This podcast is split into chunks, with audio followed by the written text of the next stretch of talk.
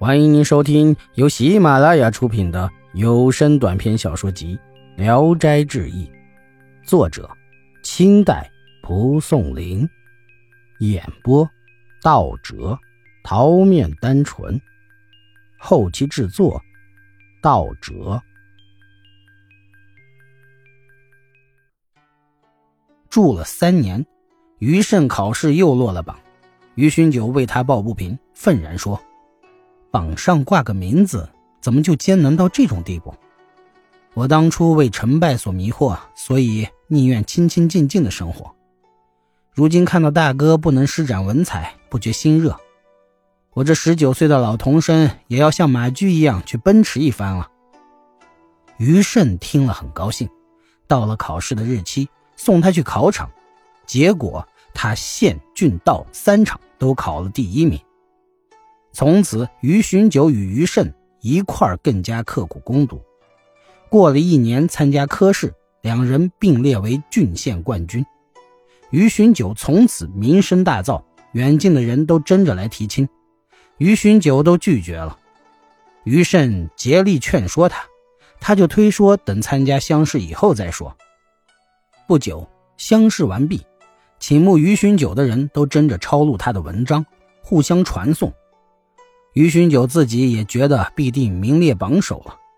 等到放榜，兄弟两人却都榜上无名。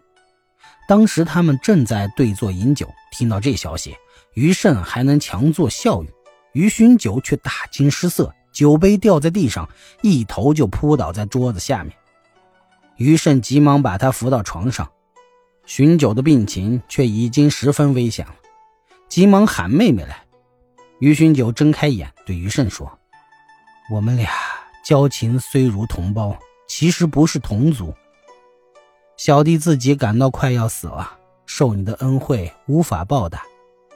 素秋已长大成人，既蒙嫂嫂抚爱，你就纳她为妾吧。”于慎生气地说：“兄弟，这是胡说什么呀？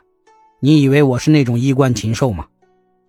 于寻九感动的流下眼泪。于慎用重金为他购置了上等的棺材，于巡九让人把棺材抬到跟前，竭力支撑着爬进去，嘱咐妹妹说：“我死以后立即盖好棺盖，不要让任何人打开看。”于慎还有话想说，于巡九已经闭上眼睛死了。于慎十分哀伤，如同死了亲兄弟，可是私下里却怀疑于巡九的遗嘱奇怪。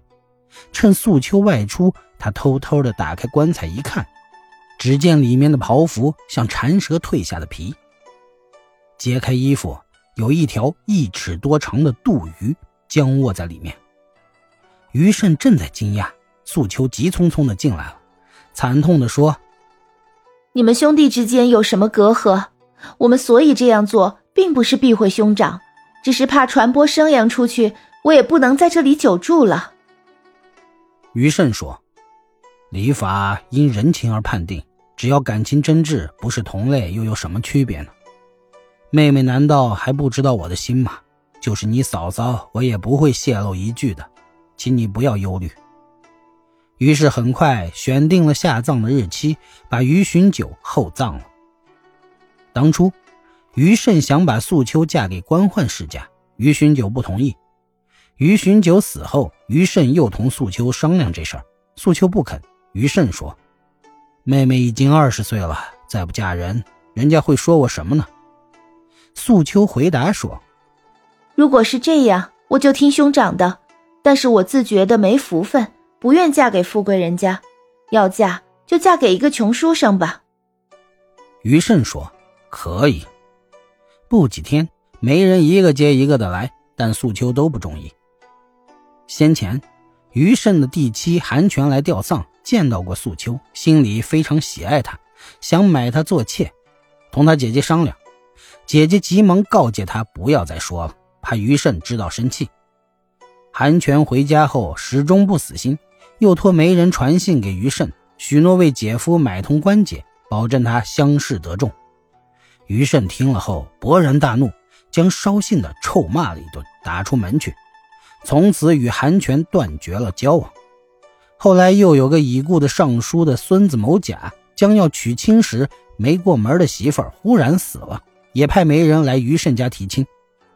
某甲家宅地高大，家财万贯，于慎平素就知道，但想亲眼见一见某甲本人，就同媒人约定日期，让某甲亲自来见。到了那天，于慎让素秋隔着帘子在里边自己相看。某甲来了，身穿皮袍，骑着骏马，带领着一大帮的随从，向街坊四邻炫耀自己的富有。再看他的人，长得秀雅漂亮，像个姑娘。于慎非常喜欢，看见的人也都纷纷称赞，但素秋却很不乐意。于慎没有听素秋的，竟然许了这门亲事，给素秋准备了丰厚的嫁妆，花钱毫不计较。素秋再三制止，说只是带着一个大丫头伺候就行了。于慎也不听，终究还是陪送的很丰厚。本集演播到此结束。谢谢大家的收听，喜欢请点赞、评论、订阅一下。